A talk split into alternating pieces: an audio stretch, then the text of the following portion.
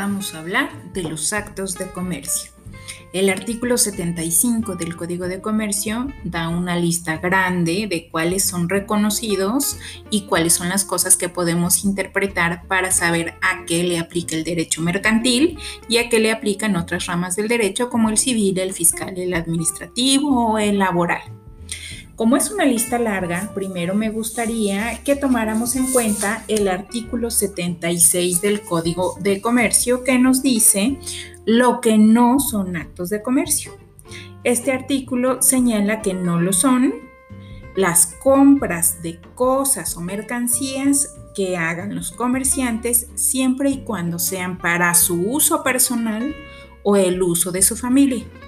Y tampoco vamos a considerar actos de comercio las ventas que hagan los trabajadores, dice los obreros, pero se refiere a todos, cuando esas ventas sean consecuencia natural de la práctica de su oficio. Es decir, que las ventas que hagan los trabajadores a nombre de sus patrones van a ser consideradas actos de comercio, pero de los patrones, no de los trabajadores. Y las ventas que hagan los trabajadores de cosas relativas a su oficio, por ejemplo, sus herramientas, esas tampoco van a ser considerados actos de comercio. Bueno, ahora que tenemos claro lo que no son actos de comercio, podemos entonces hablar de algunas clasificaciones que nos dan los autores, porque como ya les dije, pues son muchas fracciones, son 25. Entonces habla de un montón de cosas que, para hacerlo más breve, podríamos clasificar. Hay algunos autores, algunos juristas que son famosos por haber dado esas clasificaciones como Barrera Graf o Mantilla Molina, que nos explican algunas formas de dividir los actos de comercio.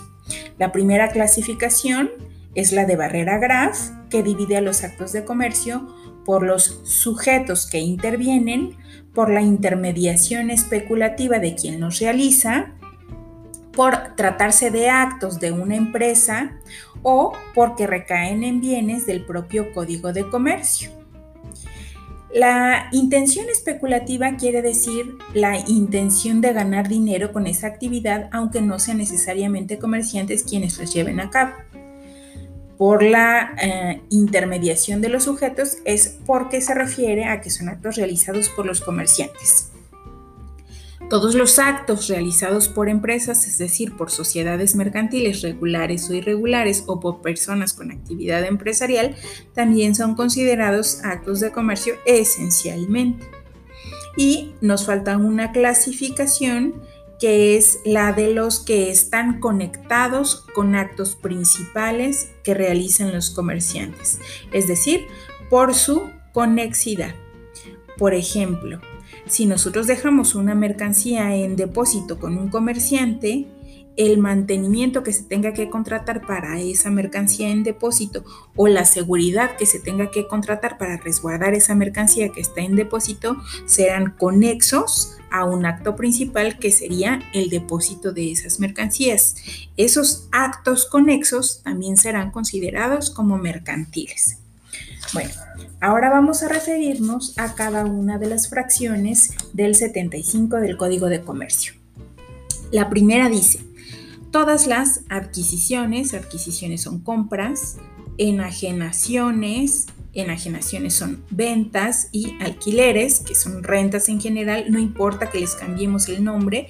Por ejemplo, alguna vez vi un contrato que decía contrato de donación onerosa, es decir, contrato de regalo con un cobro pues eso no es un regalo ni una donación, es una venta, es una enajenación, pero no le quisieron poner así para tratar de evitar que se consideraran actos de comercio.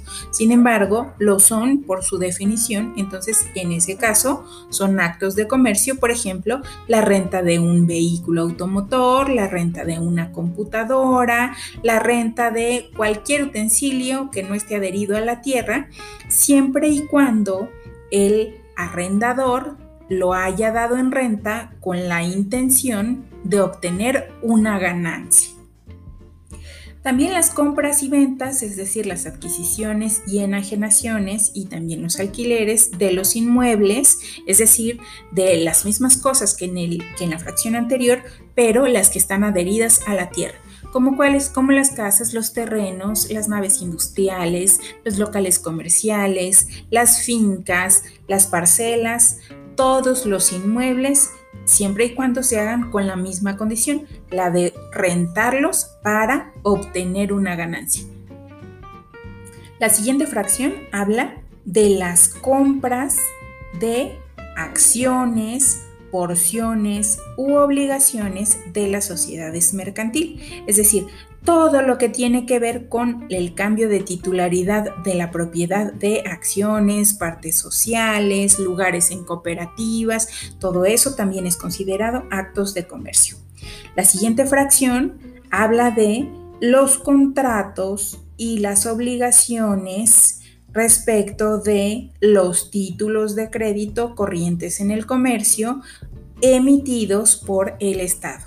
Es decir, los CETES, los bonos del tesoro, todos esos bonos y obligaciones que en el mercado al público en general pueden emitir los gobiernos, como este bono verde que acaba de emitir el gobierno mexicano, por primera vez en la historia se ha emitido un bono soberano sustentable, pero son conocidos como bonos verdes, por 750 millones de euros, que tuvo un éxito fenomenal porque ofrecieron este único lote y tuvieron ofertas de compra hasta por seis lotes más, entonces les fue muy bien. Bueno, todos esos eh, certificados y obligaciones emitidos por el gobierno que están en el, en el comercio, que están ya incorporados, también todo lo relativo a ellos son actos de comercio.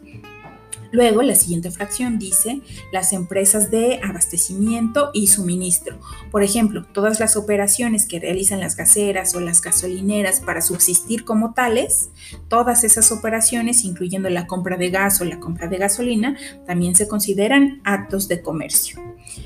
Luego la siguiente fracción dice las empresas de construcciones, ya sea de trabajos públicos o de trabajos privados. Por ejemplo, hay enormes constructoras aquí en México como Grupo Marnos o Grupo ICA que son muy famosas, famosas porque han ganado licitaciones públicas, ¿no? Para construir carreteras o proyectos estructurales importantes del gobierno. Aún para ellas que están trabajando para el gobierno, todo lo que realizan para mantenerse así como constructoras y ofrecer sus servicios también es considerado actos de comercio, es decir, están regulados por el Código de Comercio, por el derecho mercantil. Luego la siguiente fracción dice las empresas de fábricas y manufacturas. Es decir, aquellas empresas que se dedican básicamente a la transformación, a la manufactura todas, desde los aparatos eléctricos hasta las transformaciones del cuero, ¿no? Pasando por los muebles, la industria alimentaria, la textil y del vestido, todas las operaciones que hacen esas industrias de manufactura para mantenerse así como manufactureras, también son actos de comercio regulados por el Código de Comercio y por el derecho mercantil. Luego la siguiente fracción, la número 8, dice las empresas de transporte, ya sea de personas o de cosas, no importa si es por tierra o por agua, y también incluye ahí a las empresas de turismo. Entonces, pues las transportistas está muy fácil, ¿no? Desde las transportistas que tienen autobuses aquí en las rutas de pasaje de la ciudad hasta las transportistas que tienen buques para transportar este, mercancías entre China y México. Pero también tiene adentro de esta fracción a las empresas hoteleras y a las empresas de turismo y eso incluye a todas, a las empresas hoteleras, a las de servicios turísticos como por ejemplo las del Turibús, a las agencias de viajes, a todas las empresas que tienen que ver con la prestación de servicios turísticos, también los considera aquí, aunque no necesariamente sean de transporte. Por lo tanto, todas estas empresas también están reguladas por el derecho mercantil. Luego la siguiente fracción dice las libreras, las empresas editoriales y tipográficas, es decir, todas aquellas que tienen que ver con la reproducción. Puede ser con imprentas o a través de algún otro mecanismo, incluso pueden ser electrónicos, pero todas esas empresas también están reguladas por el derecho mercantil. La siguiente fracción dice las empresas de comisiones, las agencias u oficinas de negocios comerciales y también mete las casas de empeño y también mete los establecimientos de ventas en pública al moneda. Entonces se trata en realidad de tres posibilidades. Las empresas de comisiones o las oficinas de negocios comerciales, por ejemplo, las que venden fondos de inversión o las que venden eh, a muestras, no necesariamente mercancías de su propiedad, sino de un tercero que salen a ofrecer. Por ejemplo, es muy famoso que hay vendedores que se dedican específicamente a tiendas de autoservicio, por ejemplo, vendedores profesionales que solamente le venden a Walmart o que solamente le venden a Grupo Chedraui. Entonces, esos vendedores profesionales que funcionan como comisionistas o como agencias u oficinas de negocios, toda su operación también está regulada por el derecho mercantil. Luego, en la misma fracción, en la 10, también mete las casas de empeño. Todos conocemos las casas de empeño como el Monte de Piedad, ¿no? Entonces, todas esas operaciones relativas al empeño también están reguladas por el derecho mercantil. Y por último, los establecimientos de venta en pública almoneda, es decir, las de los remates. Aquí en la ciudad es un poco difícil verlas, pero en línea sí podemos ver muchas páginas de remates, ¿no? Que ofrecen un precio mínimo y la gente va poniendo ahí sus posturas. Y también en vivo podemos verlas, sobre todo en las carreteras. Hay muchos como especie de junkies donde hacen depósitos de mercancías, sobre todo maquinaria pesada, ¿no? Tractores o rastrillos rastrillos, para la tierra, y este, los, las ventas las hacen a través de remates. También en el ganado, por ejemplo, las vacas es muy común comprarlas así, en remates, que son como salen en la tele, ¿no? Una reunión de personas donde se hacen posturas públicas y un mediador pregunta quién da más precio por esas mercancías. También esas actividades, todas las actividades para que esa industria de los remates subsista, son materia del derecho mercantil. Luego la siguiente fracción habla de las empresas de espectáculos públicos, como las casas productoras o como esta muy famosa que se llama OCESA, que hace obras de teatro, como a esas empresas se refiere. La siguiente fracción dice las operaciones de comisión mercantil y se parece un poquito a lo que dice la fracción 10, la de comisiones. Em, sin embargo, las de la fracción 11 se refiere a que aunque no sea una empresa, es decir, aunque sea un comisionista y aunque no sea un comisionista que se dedica a eso, como les digo, los vendedores profesionales, aunque sea un comisionista eventual, también eso se va a considerar un acto de comercio. Por ejemplo, imagínate que tú conoces a dos personas, una que necesita comprar unos insumos médicos en mayoreo y otra que vende insumos médicos. Entonces tú, en lugar de presentarlos, les dices, ah, bueno, yo te puedo traer a muestras unos insumos médicos para que veas si te sirven. Si te sirven, ya te digo cuánto cuestan. Entonces, esa intermediación sería a cambio de una comisión porque tú vas a cobrar un precio por hacer esa intermediación. Aunque sea una sola vez, también eso es materia del derecho mercantil porque está señalado ahí en la fracción 12 del 75 del Código de Comercio. La siguiente fracción dice, las operaciones de mediación de negocios mercantiles. Estos sí son profesionales, o sea, en la fracción 12 habla de eventualidades y en la fracción 13 habla de empresas establecidas como sociedades que se dedican profesionalmente a la mediación en los negocios mercantiles, aunque no necesariamente sean comisiones o representaciones, sino otra clase de mediaciones. Por ejemplo, los corredores de las casas de bolsa o los, em, los que venden productos financieros, pero que no son empleados de las financieras como los de los fondos de inversión, esos son los más famosos.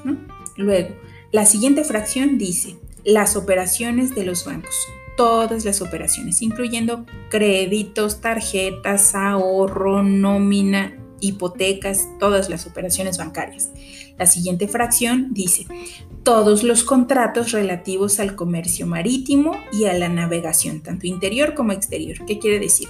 Que todos los contratos relacionados con el comercio adentro de lagos, ríos y también mares, o sea, nacional e internacional. Entonces aquí en el derecho marítimo, que es una subrama del derecho mercantil, tenemos tanto operaciones de comercio nacional como operaciones de comercio exterior y aquí se relacionan los Incoterms, International Terms of Commerce, que hablaremos más adelante de ellos. La siguiente fracción dice, los contratos de seguro de toda especie, todos los de auto, los de vida, los de educación, todos los contratos de seguro. La siguiente fracción dice los depósitos por causa del comercio. Por ejemplo, las cartas de crédito. Más adelante también hablaremos de ellas porque son un poco complicadas de comprender, pero esas se incluyen aquí como materia del derecho mercantil o los fideicomisos que se constituyen ex profeso para realizar el comercio o también los depósitos bancarios. La siguiente fracción dice, los depósitos en los, en los, almacenes generales de depósito y todo lo que tenga que ver con esos depósitos como los certificados, los bonos y las prendas que eh, se hagan sobre esos depósitos. Estos depósitos en los almacenes generales se refieren al comercio exterior y al mercado de futuros, es decir, son las mercancías que se depositan para operaciones internacionales o para especular con su valor en el mercado de futuros. Esta fracción, eh, la, la 17 y la 18 se parecen un poco porque ambos hablan de depósitos, pero podemos decir que una habla de operaciones de comercio exterior y de mercado de futuros y las otras son depósitos normales, como por ejemplo cuando un comerciante le deja a otro comerciante en depósito en prenda, digamos, sus herramientas o una determinada maquinaria porque se lleva alguna mercancía a ofrecer o alguna mercancía a transformar porque sea una manufacturera, ¿no? O para probar si la vende. Entonces esa es la diferencia básica que podemos encontrar entre esas dos fracciones, la 17 y la 18. Luego, la fracción 19 nos habla de todos los cheques, letras de cambio o remesas de dinero entre una plaza y otra. Esta se parece a algunas fracciones de las que vamos a hablar en un momento, pero la distinción de estas es que no solo se refiere a títulos bancarios, sino también a títulos de otras entidades como por ejemplo los OXO o los Electra que aceptan depósitos o que aceptan remesas para el traslado de dinero de una entidad a otra, también eso es materia del derecho mercantil. Luego la siguiente fracción dice, los vales u otros títulos a la orden o al portador, es decir, aunque no sean específicamente a nombre de una persona, que hayan emitido los comerciantes, salvo que lo hayan hecho por una causa distinta al comercio. Es decir, todo lo que los comerciantes hacen para mantenerse así con su calidad de comerciantes, también se considera adentro del derecho mercantil. Actualmente, la verdad, eso casi no se usa, ya que solamente utilizamos como títulos reconocidos los que enumera la Ley General de Títulos y Operaciones de Crédito. Y también los contratos mercantiles, claro, pero es porque son contratos y porque son títulos de la ley, no porque sean títulos eh, dados por los, por los comerciantes. Casi ya no se usan porque es difícil que haya un crédito solo por la calidad de comerciante. Hay un crédito porque conoces a la persona, porque tienes otras garantías, porque está respaldado por la ley, porque hay un contrato de por medio. Luego, la siguiente fracción, la número 21, dice las obligaciones entre comerciantes y banqueros. Todas las obligaciones que se den entre comerciantes y banqueros, es decir, los créditos, los depósitos, incluso los préstamos que llegaran a ser para pagar nóminas futuras, también eso, todo lo bancario, más lo bancario relacionado con comerciantes son materia del derecho mercantil. Luego la siguiente fracción dice los contratos y obligaciones de los empleados de los comerciantes en lo, en lo concerniente al comercio del negociante eh, que los tiene a su servicio. Esto es, todo lo que suscriben los empleados en representación del comerciante va a ser considerado también acto de comercio. Por ejemplo, si un vendedor de un comerciante adquiere una obligación de entregar cierta cosa en cierta fecha, va a ser materia del derecho mercantil. Si el gerente de compras de una empresa adquiere una obligación, firma un pagaré a nombre de su empresa porque compró algo para su empresa, eso también es materia del derecho mercantil. La siguiente fracción dice, la enajenación que el propietario o cultivador haga de los productos de su finca o de su cultivo. Esto se refiere, está destinado a las personas que son propietarias de una parcela o de un rancho o de un lugar donde se puede cultivar. Bueno, todos, todas las ventas que se hagan de esos cultivos o de lo que salga de ese rancho o de esa parcela van a ser actos mercantiles, es decir, siempre se va a entender que lo hacen con ánimo de especulación comercial.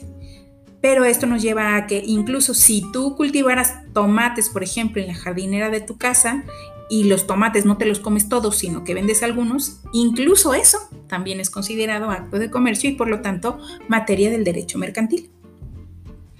Luego, la siguiente fracción dice las operaciones contenidas en la Ley General de Títulos y Operaciones de Crédito. Y esto se relaciona mucho con las fracciones 19, 20 y 21 de las que ya hablamos, de las obligaciones y de los títulos de crédito, ¿no? Entonces, esta más bien como que es una adición que hicieron los legisladores después para mencionar que lo que se entiende como obligaciones, pues son justo eso, los cheques, los pagarés, las letras de cambio y las acciones, todas las obligaciones que están ahí establecidas en la Ley General de Títulos y Operaciones de Crédito, de las cuales hablaremos más adelante. Y por último, hay una fracción que dice cualquier otro acto de naturaleza análoga a los expresados en este código. Es decir, los legisladores quisieron dejar ahí esa posibilidad para que si en adelante hay algo que se parezca a un acto de comercio, pero que no está expresamente dicho en la ley, pues se le pueda aplicar la legislación mercantil, el derecho mercantil, por considerarlo también un acto de comercio.